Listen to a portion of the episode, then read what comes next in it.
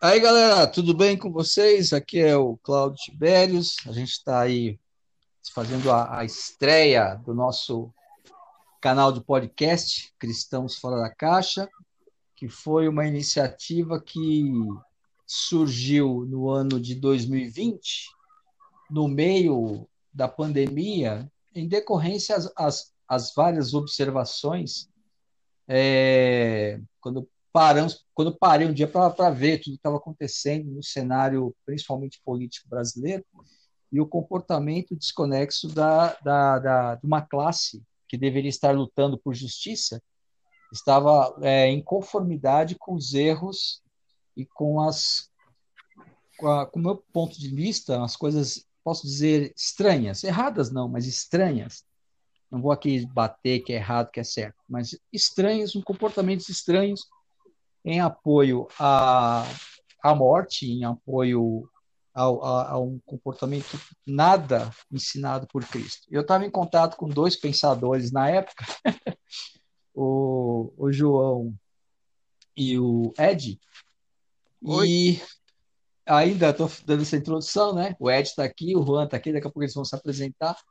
E aí eu convidei eles para montar um grupo, a gente poder conversar apenas para, de alguma maneira, ajudar os cristãos sérios e que estavam chateados com essa situação toda a repensar não a fé, mas repensar a nossa atitude dentro do cenário tão empobrecido como o que nós vivemos atualmente, que é o cenário chamado evangélico, né? Na verdade, a bancada evangélica já era uma grande decepção o, muito, alguns líderes, principalmente os da neopentecostal, interessados apenas na, nas benesses de se ter um rebanho, mas não de cuidar de um rebanho, e eles aceitaram o desafio, aí foram vindo várias pessoas, e o grupo hoje existe para que nós nos, a, nós nos ajudamos, nos fortalecemos, nós ouvimos uns aos outros, e a intenção é justamente é, fazer com que as pessoas elas vejam que esse esse discurso todo de Deus, família e pátria é um discurso mentiroso e que essa e que o texto de João tão vomitado, conhecereis a verdade, a verdade nos libertará, não é reconhecido na prática tanto pelo cara, o, inter, o seu interlocutor como aqueles que o apoiam, né? A gente está aqui nesse podcast hoje com o Ed e com o Juan, Queria que eles se apresentassem, falassem um pouco deles também, antes de a gente começar a falar sobre esse primeiro podcast. Aí. Ou o primeiro tema, né? Vai lá, Juan. Aqui é o Ed. Ô, oh, Ed, é o Ed primeiro. Vai lá, Ed. Estou muito feliz aqui poder estar com o Claudinho e o Juan, né, os irmãos aí na fé, para poder falarmos um pouco sobre a relação da nossa fé em Cristo com a política brasileira, né? Fazendo essa relação e também separação entre a igreja e o Estado, né? Porque o que acontece, de acordo com conforme vimos, né, nesses últimos anos, foi uma mistura diabólica, né, por boa parte da igreja evangélica. Então é isso, hoje o papo vai ser bem interessante. Eu espero que vocês curtam. E tu, Juan? Isso aí. Isso aí, isso aí. É, Para quem está ouvindo boas-vindas. Meu nome é Juan Engel, eu sou vocalista da banda Evoca, sou também um dos fundadores do coletivo de bandas A Última Cena. E sou aqui o bichinho de Jacó, perto desses dois pensadores ah, monstruosos, gigantescos, Ed e Claudinho.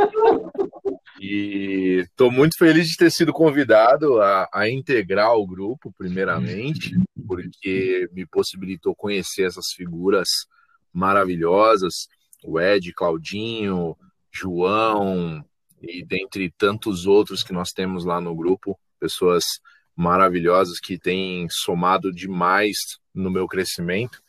E vamos tentar falar desse assunto que hoje já é, que, que, nos foi apresentado no grupo antes aqui do, da gente gravar e que eu tenho certeza que vai ser vai ser polêmico, se não se não bombástico, por assim dizer. Mas vamos embora. Ah, legal.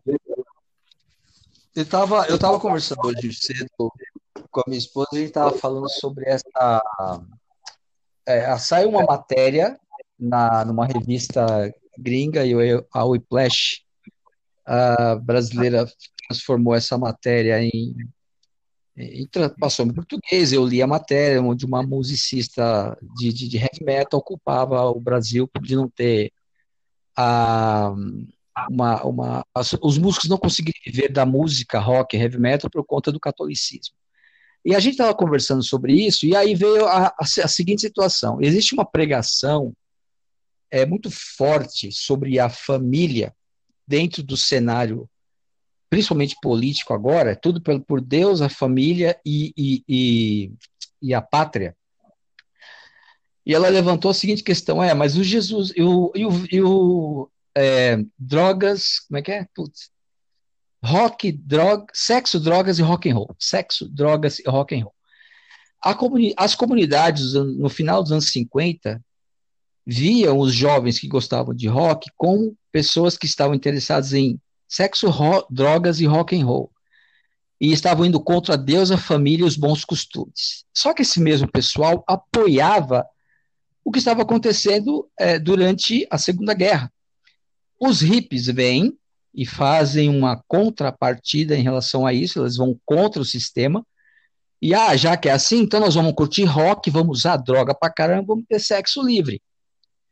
É quase a mesma coisa que hoje as pessoas observam quando se pensa, por exemplo, num discurso de alguns headbangers. Eu conheço alguns caras que chegaram a fazer vídeos onde eles falam: headbanger, a vida de headbanger é fornicar, beber e ouvir metal. Então, acho uma vida muito chata isso aí. Se, se a vida de metal é só isso, eu continuo sendo um headbanger revoltado.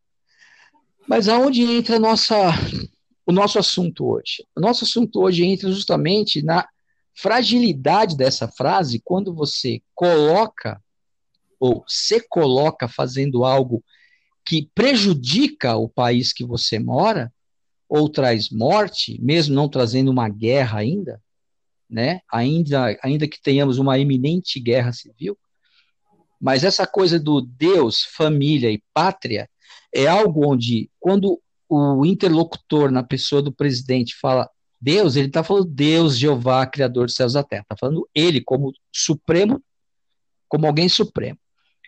É perigoso falar isso aqui? é perigoso falar isso aqui?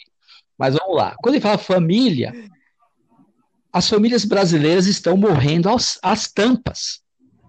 As famílias pobres não, tão, não estão tendo a assistência. Hoje, domingo, o presidente estava preocupado em passear de moto sem máscara e a cidade está tendo manifestação em várias partes do país. Nós estamos fazendo esse podcast hoje no dia, hoje é dia 24, 24 de janeiro de 2021.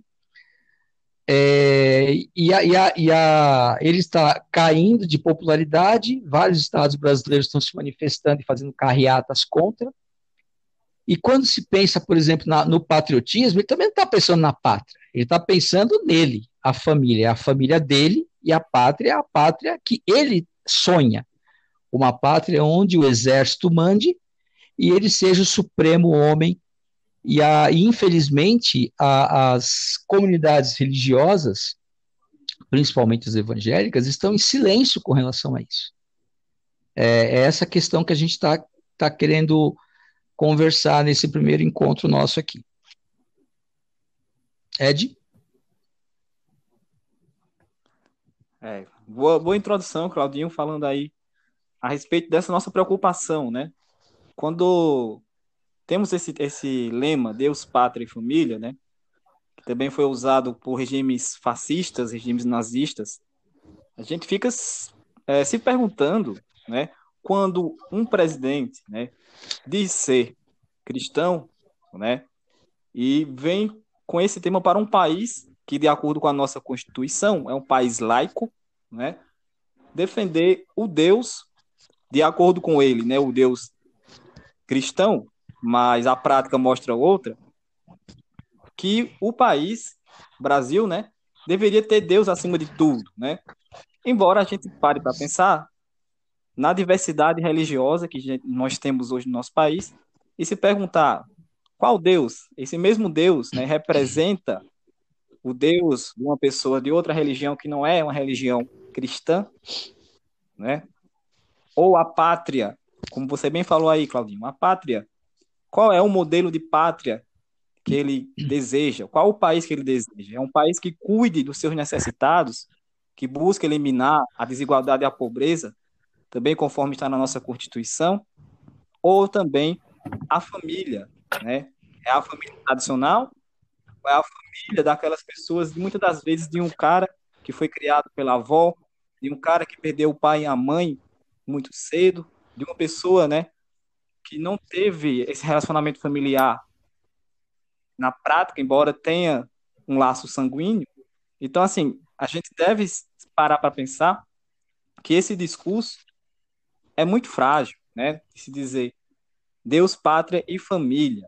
Então, uma simples pergunta dessa já abre, abre possibilidade para a gente compreender mais que é algo muito mais complexo, né? Então, eu queria lançar aqui uma pergunta é, para o Cláudio e para o Juan, que eles poderiam comentar, né? Quando se fala de Deus, né? Esse primeiro ponto aí, o Deus, o Deus que muitas igrejas evangélicas hoje, né, junto ao apoio a essa política nefasta que está aí no poder, é o Deus revelado em Jesus Cristo? Ou há muita diferença? O que, é que vocês acham? Fala aí, Juan. Acho que eu, eu poderia comentar aí antes do Claudinho, porque eu tenho certeza de que eu, o comentário dele vai ser muito mais enriquecedor. Eu estou me jogando lá para baixo hoje. Hoje eu tô.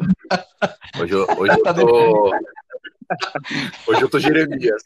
É...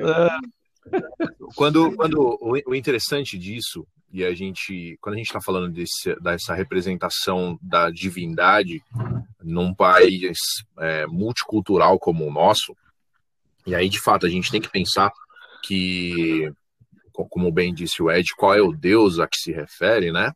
É, e aí a gente tem que parar para pensar também, né, se a gente for, ah, vamos, vamos fazer um filtro, né? Vamos pensar, o Brasil é em sua maioria cristã, seja protestante ou, ou católico, e, e suas derivações, mas a gente tem um outro, um outro dilema quando a gente pensa, a gente joga isso, essa pergunta, qual é o Deus a que se refere? Uma maioria vai dizer que ah, é o Deus cristão, é o Deus da Bíblia, é o Pai de Jesus Cristo, mas a qual qual linha de fé nesse Deus a gente está falando, né? Porque ah, fala-se muito, não, é, é, é, é Deus, é Deus Jeová acima de tudo, mas aí você pergunta para essas pessoas e fala assim, então, tá, tudo bem, é, é, então o Brasil é um país cristão, e aí você, cristão evangélico, você reconhece, então, que os nossos irmãos católicos são de fato cristãos. A resposta disso é, é o interessante. Porque se você pega há 10 anos, 10, ou mais, 10, 20 anos, você teria visto na televisão um pastor de uma certa denominação quebrando uma imagem de uma santa num altar evangélico. E aí você teria é, diversos irmãos cristãos protestantes dizendo que não, só o, só o evangelho, só o evangélico, só o protestante é o, a, a, é o cristão de verdade, então é só o Deus do cristão protestante ou é só o Deus do cristão católico que está sendo representado aí? Porque quando a gente volta lá no começo e a gente tem a fala do Claudinho sobre o atual líder do executivo, a gente percebe que é um cara que ele quer agradar todos os lados e ao mesmo tempo desagradar a todos. Porque você não consegue agradar a todo mundo ao mesmo tempo, você vai acabar dando um tiro no pé alguma hora. Então, quem que é esse não, não tem uma resposta certa. Porque é um cara que ele tem um altar com uma santa de um lado e ele se batizou na igreja evangélica do outro. No Rio Jordão, por sinal. Então, quem que é esse Deus acima de tudo que está sendo representado aí? A gente tem uma unificação, uma eucaristia, é eucaristia? Não, não é eucaristia, é, é uma, um ecumenismo nesse Deus aí, ou um fato é, achei a palavra. A gente tem um ecumenismo nesse Deus acima de tudo, ou existe uma divisão é, faccional nesse Deus acima de tudo? Quem é esse Deus acima de tudo que está sendo colocado? Será que é o Deus mesmo religioso que te leva de volta para o divino? Ou a gente está falando de um Deus personificado como um bezerro de ouro, como bem disse o Claudinho também em sua fala? Não sei se eu compliquei ou se eu ajudei, mas joguei a bomba por aí. Não, eu acho que eu acho que é esse o caminho. E, e você, você, desculpa, te interrompi, Juan? Não, não, já podia. Toca daí. Tá, então, o que acontece é, eu conheço várias pessoas que não estão ligadas a nenhuma denominação, nem evangélica, nem católica. Eu conheço pessoas dentro da linha chamada cristã kardecista. Ah, porque é espiritismo, não é, não é, não é. Não, existem pessoas. É que a gente também se prendeu muito a essa coisa do, ah, o, por conta de, de, de, de, de atividades é, de alguns de alguns padres e freis, principalmente os franciscanos, e a própria atitude do, do Papa Francisco de olhar para o povo, às vezes a gente parece que reduz muito para o evangélico, agora abriu ali um lequezinho para o católico. Né?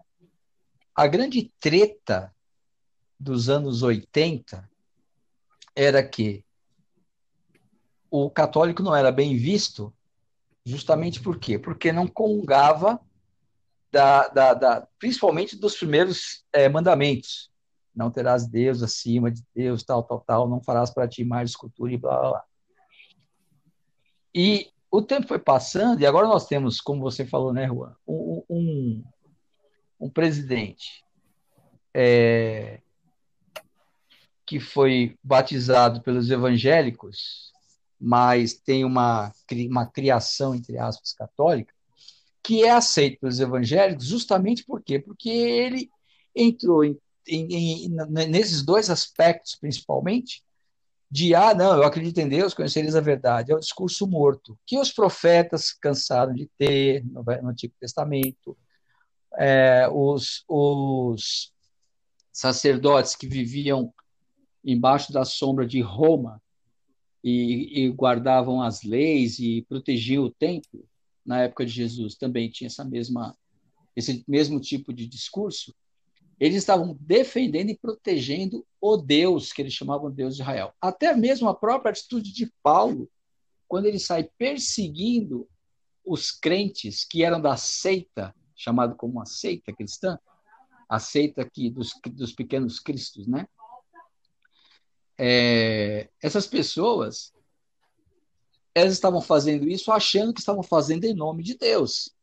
Só que se Deus tiver que ficar derrubando do cavalo todo mundo, e tem que aparecer na frente de todo mundo, que hoje entende que o Deus que ele segue é o Deus verdadeiro, Paulo estava fazendo algo em nome de Deus, certo? Estava matando pessoas em nome de Deus. E qual que é o recado que Jesus dá para Paulo? Paulo? Paulo? Saulo, Saulo, melhor dizendo, por que me persegues?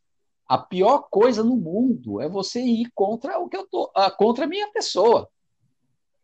E parece que os cristãos hoje, por conta de defender um Deus que acho que eles nem sabem o que, o que é na verdade, eles entram nessa, nessa, nesse, nesse discurso da violência, nessa coisa do mito, estou fechado com o presidente, e é melhor ele do que um ladrão corrupto. Dentro da política, principalmente brasileira, nós não temos nenhum tipo de elemento que possa dizer, não, eu agi com, com honestidade. Eu não vou falar do Itamar Franco, talvez, acho que vocês não conhecem. Não, não eu era muito jovem. Muito jovem. O Itamar Franco, ele é um cara que ninguém falava dele. E ele não tinha condições de fazer praticamente nada. Então o pessoal falava assim: ih, Tamar, eu lembro que a gente zoava demais. Mas ele conseguiu botar o Brasil pelo menos um pouco nos trilhos. Um pouquinho só. E deu um país mais ou menos arrumado para o Fernando Henrique Cardoso. Né? Hoje em dia, quando se pensa nesse Deus, qual é o Deus que, que, que os cristãos, no geral, têm, o Deus que esses cristãos têm, eu vou abrir novamente aqui, tanto os evangélicos católicos e os kardecistas, ou mais alguma outra linha de pensamento que tenha uma orientação calcada nos ensinos de Cristo, o que, que essas pessoas estão fazendo? Eles estão indo à noite ajudar os pobres, estão fazendo distribuição de alimentos, estão levando remédio para as favelas. Esse é o cristão. Que quando, quando, quando João Batista chega lá, que o João Batista está preso e manda os discípulos dele lá perguntar para Jesus se ele era o Messias, porque João Batista imaginou de alguma maneira que Jesus, como Messias, iria lá e libertar ele, porque ele sabia que ele tinha entrado na vida da, de Herodes, se metido lá, e a galera não curtiu a ideia, principalmente a esposa do irmão dele, e pediram a cabeça dele. E ele estava preso naquele desespero. Eu, vai lá, fala, pergunta se esse cara é o Messias, porque ele precisa me libertar daqui. O texto não fala isso, mas vamos supor que essa seria a ideia de João Batista. É, o que, que Jesus faz? Jesus vai e passa o dia inteiro fazendo milagre, dando visão aos cegos, alimentando os pobres, curando os aleijados, curando todo mundo e pregando do, sobre o reino para os pobres. E ele volta e fala para os. Depois que os caras passaram o dia inteiro vendo isso, que a gente lê os textos, parece que Jesus foi lá e curou 10 pessoas em, em meia hora e pronto, foi embora. Cara, ele deve ter ficado o dia inteiro trabalhando com aqueles caras. Agora volta para lá para João Batista e fala para João Batista que feliz é aquele que não se envergonha de mim, que não fica com onda. Fala para ele cuidar da vida dele e eu vou fazer o papel aqui do que eu fui chamado. Eu não fui chamado para ir lá e libertar ninguém de nada. Eu vim aqui para libertar o ser humano da opressão do pecado. É, e, infelizmente, esse tipo de situação a gente perdeu ao longo do tempo, porque as igrejas, principalmente a brasileira, por ser uma igreja muito mimada, não teve um sofrimento, uma perseguição. Graças a Deus por isso, né?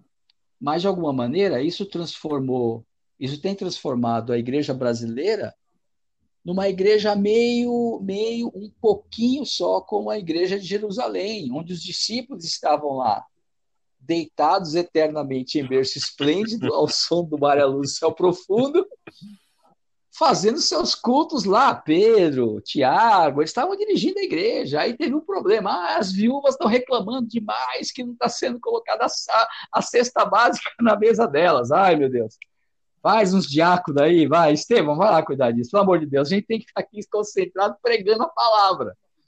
E aí, um monte de, de, de, de gente hoje se esconde atrás, é, diz não se esconder atrás desse texto, mas indiretamente acaba fazendo isso. Acaba se colocando na posição de, não, eu tenho muito que estudar a Bíblia, que pregar, e Deus passa a ser um objeto apenas de adoração e devoção, mas não um alguém que é participante da vida e da comunidade na pessoa dos seus representantes, principalmente os evangélicos. Imagina se Jesus pegasse e falasse, ah, João Batista está chateado porque, vou, porque ele está preso. Ah, pera lá, ô, galera, fica aí que eu vou lá cuidar de João Batista volto. A prioridade não era tirar João Batista da cadeia. A prioridade era pregar a palavra para os pobres e curar os enfermos. E mostrar o amor de Deus na pessoa de Jesus. Essa era a prioridade. O que viesse depois era consequência de escolhas ou algumas atitudes, ou talvez se João Batista não tivesse se metido na vida de Herodes, ele estaria lá junto com Jesus participando da festa. O. Então esse, esse Deus aí, né, esse Deus aí não pode ser tão aclamado. Esse Deus que a gente tem hoje não pode ser aclamado como Deus de misericórdia, um Deus da... O Claudinho, é você, você trouxe uma, essa você trouxe esse contexto, e é interessante perceber também o quanto, de fato, nada é novo debaixo do sol, né? E o quanto. Exatamente. É, ciclicamente, é, as, mesmas, as mesmas histórias, as mesmas posturas, as mesmas atitudes, as mesmas escolhas. A gente, quando a gente pega para o contexto histórico de Israel, ali no momento em que Jesus vem é, alguns estudiosos apontam para o fato de que muitos dos judeus não acreditaram também no, no Jesus manifesto, no Filho de Deus manifesto, porque eles esperavam sim um Messias político, um Messias jurídico, uhum. e a gente tem em apócrifos, né, diversas histórias de outros Jesus que surgiram antes do Messias. Isso. E como lá a história do, dos Macabeus, enfim. E a gente vê que os judeus eles tiveram diversos Jesuses políticos que vieram com a intenção de libertar Israel da escravidão e tal. E a gente percebe que a, a, os judeus naquela época queriam, de fato, um, um Jesus que viesse com o status de rei, que fosse subjugar o Império Romano e erguer Israel à sua glória. E quando a gente olha para a igreja brasileira, hoje, principalmente dos anos 80 para cá, a gente percebe também que é um desejo é, manifesto dessa igreja de ter um, um poder político é, regulatório. A igreja quer, de fato, e já há muito tempo ela vem manifestando esse desejo de ter um, um líder político que represente os seus interesses e faça estabelecer sobre a nação brasileira o reinado do Senhor Jesus Cristo, o que é de uma incoerência gigantesca se a gente for considerar que o próprio texto bíblico diz que o mundo jaz no maligno e que o reino de Cristo será estabelecido a partir de Cristo em sua volta. E, e que antes iam outros em nome dele, e que esses que viessem em nome dele seriam falsos profetas. Então, essa postura política tão desejada pela igreja brasileira e deveria ser repudiada, porque a gente entende que o cristão ele não veio, Jesus não veio para ser um líder político. Ele deixa bem claro isso. Eu não vim, meu reino não é deste mundo. Eu não vim rei aqui de vocês com uma coroinha na cabeça, com um cetrinho na mão, mandando e desmandando, falando para cortar bebê no meio, que nem Salomão. Não vim. Eu não sou isso, eu vim para salvar, eu vim para trazer o reino de Deus, para mostrar para vocês que além deste mundo aqui, desse, desse, dessas construções que vocês fizeram com tijolos, com cimento, com pedras, além disso aqui existe um reino espiritual e é de lá que eu venho. Isso tudo aqui passa, mas a minha palavra é eterna, a minha vida é eterna. E a igreja brasileira, é, ela tem sucumbido a esse desejo, essa, essa, essa, essa ambição política, né, do governo de estar no controle, de ter o reino de é, Deus manifesto com o poder humano, né? Você tem uma palavra? É. Não. Tá a palavra, Ed? Eu interromper, Juan, tu fala. Não. Me lembrou agora uma frase que é, é muito comum no meio evangélico, né? Que se usa dizendo, ah, o Brasil é... Né? e é, e é essa, essa, ideia, esse pensamento, é nessa linha que você está falando, né? É como se fosse o Brasil vai se tornar todo mundo evangélico, né? Porque na mente da maioria dessas pessoas, como o Cláudio também e você apontou, só é cristão quem é evangélico, né? O que, o que não, não é de acordo com o que a gente conhece na Bíblia. Mas, enfim, a ideia de dizer ah, o Brasil é do Senhor Jesus e essa ânsia por um líder político, né? Que vai colocar o Brasil no, no eixo e vai ser um Brasil do Senhor Jesus é muito complicada. Por tudo que você já falou aí, né? Desde a concepção de reino, um reino que não é aqui, né? E se nós voltarmos na história, a gente vai ver que desde o começo, né, de uma seita, né, o cristianismo foi visto como uma seita. Teve a perseguição, depois, né, com a queda do Império Romano, o estabelecimento já de uma religião, né, a mistura. Mais na frente, com as reformas religiosas do século XVI, vamos ter as separações, né, de promovido pelos reformadores, Lutero, Calvino ainda lá, porque estabeleceu de certa maneira uma, digamos, entre aspas ou não, ditadura lá em Genebra, né? E os anabaptistas, uhum. por outro lado, querendo cortar laços com a igreja. E quando nós chegamos hoje no Brasil, vemos os evangélicos, né, ansiando por esse Messias, desculpa o trocadilho também, o Messias político, né? Providencial, providencial. É, para estabelecer esse reino aí, o Brasil agora é do seu Jesus, né? Sendo que na prática como o Claudinho falou, a gente vê que o olhar, o ver o Cristo numa pessoa que está presa, vê Cristo num pobre, vê Cristo numa pessoa que está passando necessidade, essa galera não quer ver. Ignora, né?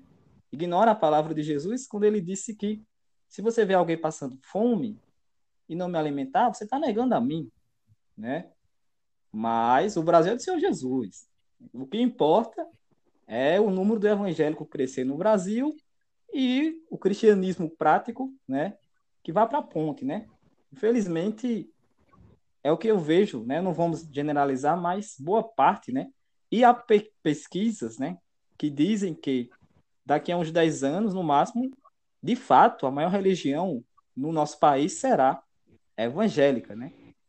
E isso, não sei vocês, mas a mim me preocupa bastante, porque se o modelo do evangélico daqui a 10 anos vai partir do, do de agora, né? Do que a gente está vendo, então o nome de Deus vai ser blasfemado mais uma vez e por nossa culpa, né? É complicado. O, o Ed. Mas passa a bola. É, é, é porque a gente eu acho que interrompi, acabei interrompendo os dois ao mesmo tempo, mas deixa eu aproveitar então.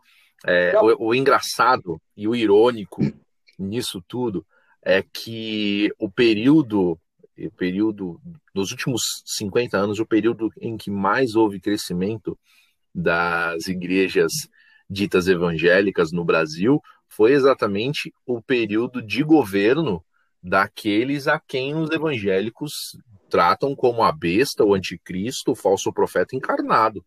A gente teve nos últimos 20 anos um crescimento, é, um, crescimento exponencial, gigantesco da igreja evangélica no Brasil, a contraponto do que eles dizem. Ah, não, seremos perseguidos nesse, nesse, nesse período. Eu ouvi de muitos pastores dizendo: nossa, as igrejas vão fechar, eles vão mandar prender os pastores nós seremos perseguidos. E a igreja cristã protestante cresceu muito mais nesse período, nesses últimos 20 anos, do que em todo o período histórico no Brasil.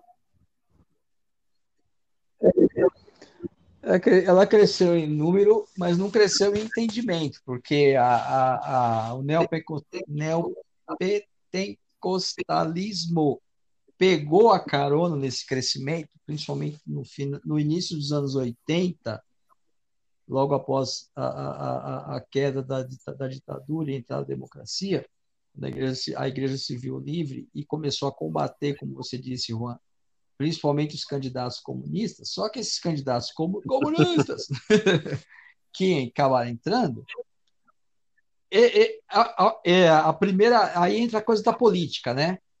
A primeira atitude que o presidente comunista teve, não, apesar de não ter sido convidado por nenhuma denominação evangélica, mas ele se uniu justamente com o povo da religião, porque ele viu ali um nicho gigante e em, em crescimento exponencial, como você falou. Então, essa coisa toda também entra um grande grau de interesse. E entra também esse lance do interesse. Né? O que a gente não pode é, é, é deixar de lado é que esse medo do comunismo está voltando agora e foi o grande drama dos anos 60 no Brasil. O povo tinha medo do comunismo, não do comunismo. O que é o comunismo hoje? A gente vai pensar, por exemplo, na China comunista. Está aberta, fazendo um monte de coisa e sendo uma grande potência. Se fosse um país fechado dentro deles mesmos, eles não, teriam, não estariam incomodando. Eles estão incomodando porque eles estão não se abrindo no sentido governamental, mas estão oferecendo para o resto do mundo opções que nem os Estados Unidos está conseguindo entregar. Ah, mas as igrejas não conseguem se unir. Eu acho uma, de uma hipocrisia gigantesca, porque a gente tem lugares aqui no Brasil, principalmente no sertão, onde os pastores evangélicos eles são radicalmente perseguidos por outras religiões. É lógico que em lugares grandes como São Paulo, Rio de Janeiro, a, a, o, o povo fica perseguindo os espíritas. E eu não falo nem de trazer comunismo, mas eu falo em trazer o respeito, né? Porque existe tanto medo dado como do diferente, é o medo do que não pensa como eles, que eles acabam distorcendo toda a palavra, trazendo confusão, e isso que o Ed falou realmente é perigoso. Porque hoje em dia, as pessoas já têm um certo uh, ranço quando se pensa em cristão, por conta dos maus exemplos dados, a começar por Brasília. E, mas também não podemos generalizar dizendo que todas as igre... toda a igreja brasileira tem esse problema. Eu acho que um problema que a igreja brasileira tem hoje é que ela deixou de ser uma voz. Isso é um problema. Eu acho isso. Ela deixou de ser uma voz. Ela prefere ficar quieta. Não, não vamos se meter. Tá, você não tem que se meter. Mas eu fico pensando no Dietrich Bonhoeffer, que lutou contra o nazismo, contra o assassinato voluntário, contra o assassinato gratuito, melhor dizendo.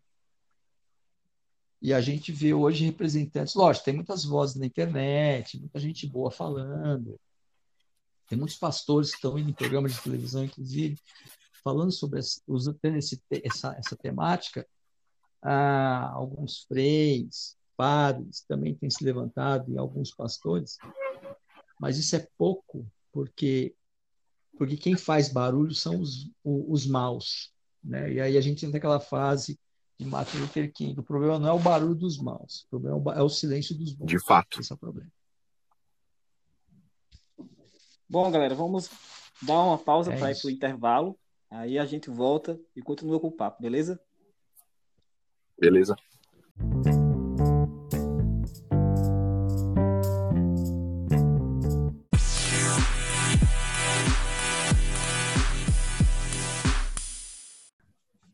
Voltamos? Voltamos aí com esse primeiro podcast, né, Ed? Isso aí. Vamos lá, né? Para o último bloco do nosso podcast. E tem uma pergunta interessante para a gente poder encerrar, né? Refletindo sobre o que foi conversado hoje. Né? Como a igreja, né? como nós cristãos, podemos ser sal e luz dentro desse contexto, o qual foi apresentado aí por nós.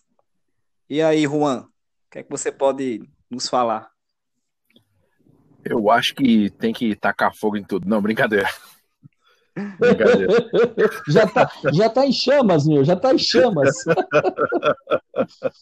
uh, eu acho que. Eu acho não, né? Uh, quem acha, perde também.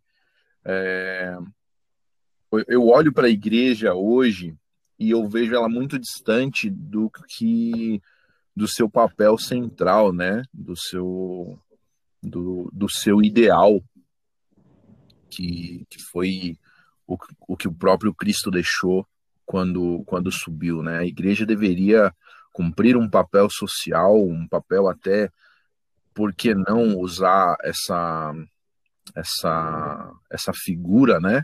De um hospital para enfermos, um hospital para doentes, porque o próprio Cristo disse que ele não veio para quem estava ação, mas sim para quem estava doente, né? Para quem precisava dele. E a igreja hoje, ela não, não, não vou, vou dizer dessa forma, mas é claro, não estou sendo totalitarista, né? Dizendo, não estou sendo aí é, excludente, dizendo que não, todas as igrejas são assim. É, é, claro que existem exceções e eu acredito piamente que são mais as exceções do que do que a regra. Mas a igreja hoje ela, ela não cumpre o seu papel social, ela deveria voltar a cumprir esse papel, voltar a olhar para os pobres, para os necessitados, principalmente os grandes conglomerados de igreja deveriam voltar os olhos para isso, né? Voltar a entender que o, o papel da política é da política e a igreja em nada é, ela, em nada cresce quando ela se mistura com a política, né? Ela, na verdade, ela só incha ou se corrompe por, si, por, por conta do ambiente político. E nós individualmente, aí a gente tem que separar também né, a igreja enquanto instituição e a igreja enquanto pessoas. Nós, como pessoas, deveríamos também voltar os nossos olhos para aquilo que realmente Jesus disse para nós fazermos, né? Amar ao Senhor nosso Deus acima de todas as coisas, todas as coisas, inclusive pessoas que possam representar coisas, ideias e ideologias. é, amar a Deus acima de todas as coisas e ao nosso próximo como a nós mesmos. Se a gente fizer isso, já é o básico. Eu acho que é o, o básico. E na verdade a gente tem tentado fazer muita coisa e o básico do básico do básico, o elementar, o essencial, a gente tem deixado de lado. Não sei, é, é não, não sei se é possível. De verdade, eu não, eu não, não sei se, se, o, se o contexto histórico, se o momento que a gente está vivendo, se o, o, Gabriel, né, que está lá no grupo, ele gosta muito de conversar sobre esses assuntos escatológicos. Eu não sei se o momento da, o momento escatológico, por assim dizer, nos permite essa, essa mudança, esse, esse retorno ao primeiro amor. Se a gente pode sair de Laodiceia e voltar para Filadélfia e é Filadélfia, acho que é. E ou é Éfeso, não lembro agora qual das igrejas que era a top de linha. Mas sair dessa Laodiceia que a gente tá e voltar para um estado é, da noiva prudente, mas basicamente é o que eu acredito, né? Que é necessário para essa igreja, principalmente a igreja brasileira, para ela voltar a, a representar de fato os interesses do reino aqui na Terra. Verdade. E aí, Claudinho, o que você fala? Fala, falando do reino, pra, falando do reino para fechar, é, eu lembrei enquanto o, o, o Juan falava, o texto de Mateus 18, Rapidamente, naquele momento, os discípulos chegaram a Jesus e perguntaram: Quem é o maior no reino dos céus? Aí Jesus para, chama uma criança e coloca no meio deles e diz: Eles asseguram que, a não ser que vocês se convertam e se tornem como crianças, jamais entrarão no reino dos céus. Portanto, quem se faz humilde como essa criança é o maior no reino dos céus. Quem recebe essa criança em meu nome está me recebendo. Mateus 18, de 1 a 5 é, a ideia de servir, de serviço, de querer ajudar o próximo, querer fazer coisas para o próximo. Eu vou contar um exemplo rápido aqui. É, quando eu estava trabalhando um dia e a comunidade que, da qual eu fazia parte, ou faço parte ainda, não sei, por causa da pandemia, a gente faz tanto tempo que não vai para lugar nenhum. De qualquer maneira, a, a comunidade da qual eu faço parte ainda, é, o meu filho tinha três anos de idade e, ele, e eu estava trabalhando, e eles fizeram um almoço para o pessoal ali do, do perto da, da região da Cracolândia, junto com a missão Sena, né? E o meu filho de três, dois anos, ele tinha dois anos, uma coisa assim, ele largou a mão da mãe e foi em direção, em direção ao mendigo que estava sentado lá na porta, esperando comida. E ele foi até esse mendigo, voluntariamente, sentou no colo do mendigo. E ninguém fez absolutamente nada. O pessoal foi muito sábio. Ninguém pegou ela, ai, corre, pega. Não. E meu filho sentou no colo daquele, daquele homem. Ele ficou ali, daquela linguagem infantil, conversando com aquele homem, passou a mão no rosto dele e voltou para os braços da mãe essa, essa atitude, o pessoal no domingo falava assim: Nossa, Cláudio, seu filho é você mesmo. tal. É porque eu já fiz umas coisas meio doidas também, né? Precisava voltar a fazer essas coisas doidas. Não sentar no colo do mendigo, não é isso. Mas eu já fui de ficar trocando ideia durante um tempão com moradores de rua. Talvez eu tenha que voltar a essa prática, porque às vezes o mendigo e o morador de rua, que, que às vezes não é nem mendigo, ele não precisa de favor ele só quer atenção, ele quer cinco minutos dos seus ouvidos para poder conversar. E uma criança de dois, três anos foi até o colo de um homem que ela não conhecia. Então, acho que a gente precisa tirar essa, essa capa de proteção, de bate fino, né? Minhas asas são como uma coraça de aço. e esquecer, é, né? E esquecer essa coisa do quem é maior no reino, não, porque eu sou. Imagina a discussão dos caras. Imagina, imagina. Doze marmanjos discutindo quem quer sentar do lado direito, do lado esquerdo de Jesus no reino dele. É muita infantilidade. Aí Jesus falou: Meu, vocês são muito crianças. Deixa eu pegar um adulto aqui.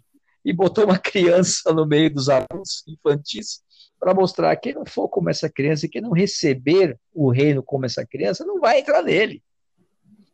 E o reino ele se resume em uma coisa só: o servir o próximo. Por isso que quando você faz o bem, isso é uma coisa que é uma constatação e não interessa se a pessoa é ou não ligada a qualquer tipo de religião. Isso é uma constatação psicológica, inclusive. Quando você faz o bem para o próximo, todas as pessoas falam: não, não fiz nada para ninguém. Eu me, essa pessoa que recebeu a comida me ajudou a que eu me sentisse bem, eu me sentisse realizado e eu me sentisse mais perto de Deus. E aí Jesus vem e fala: então, você não está tão longe do reino. Então, se a gente for sem fazer essa coisa da, da, da, de botar todo mundo no mesmo balaio, a igreja como um, um, não como instituição, mas como o corpo vivo de Cristo, precisa voltar à prática das primeiras obras e voltar a ser uma criança e olhar para as pessoas, para o próximo, como um ser humano, como alguém, e não olhar só para o umbigo, querendo é, no jornal dizer que tem a maior marcha do mundo, que pregou para maior número de pessoas, essa coisa toda que a gente conhece bem. Espetadas à parte, eu entendo que Mateus 18 é algo que a gente tem que relevar para a nossa vida no dia a dia tanto como comunidade quanto individualmente. É isso. Muito bom.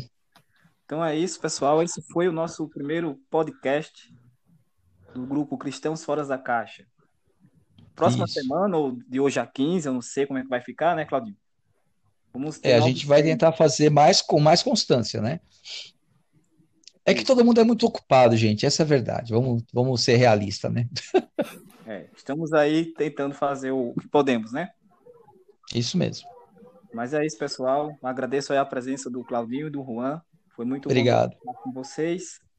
E que Deus abençoe a todos os ouvintes, né? E Amém. a mensagem também é, fique no coração de cada um que ouviu, né? Que se torne em prática também, a começar por nós. É verdade. Amém. Obrigado aí para os que estão participando e ouvindo. E inscreva-se no canal aí. Deixe seu comentário para gente, a gente traçar um diálogo, né? Para não ficar essa coisa vocálica, onde um grupo fala e os outros ouvem. Não, vamos verdade. participar, vamos interagir, é importante. É legal também. É, no, no YouTube, né? É, desculpa, Ed, desculpa, Claudinho, interromper, mas é legal também lembrar que a gente está também no Facebook, tem a página lá, o CFC, você joga lá CFC, já aparece lá, Cristãos Fora da Caixa. Então você pode seguir por lá também, deixar seus comentários nas publicações. No YouTube também. No YouTube também a gente está lá, Cristãos Fora da Caixa, deixa sua inscrição e sua mensagem por lá.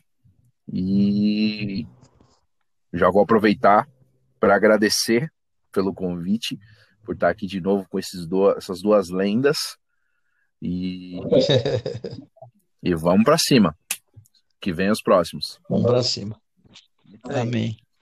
É isso aí. Galera, Deus abençoe a todos. Até a próxima. Valeu, um abraço, valeu. Um abraço.